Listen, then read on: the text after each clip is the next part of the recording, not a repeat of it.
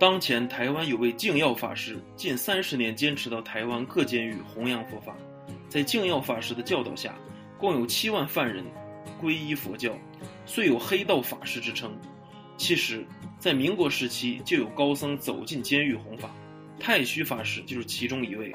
一九三五年，太虚大师曾经在江苏第一监狱为犯人讲五戒的意义。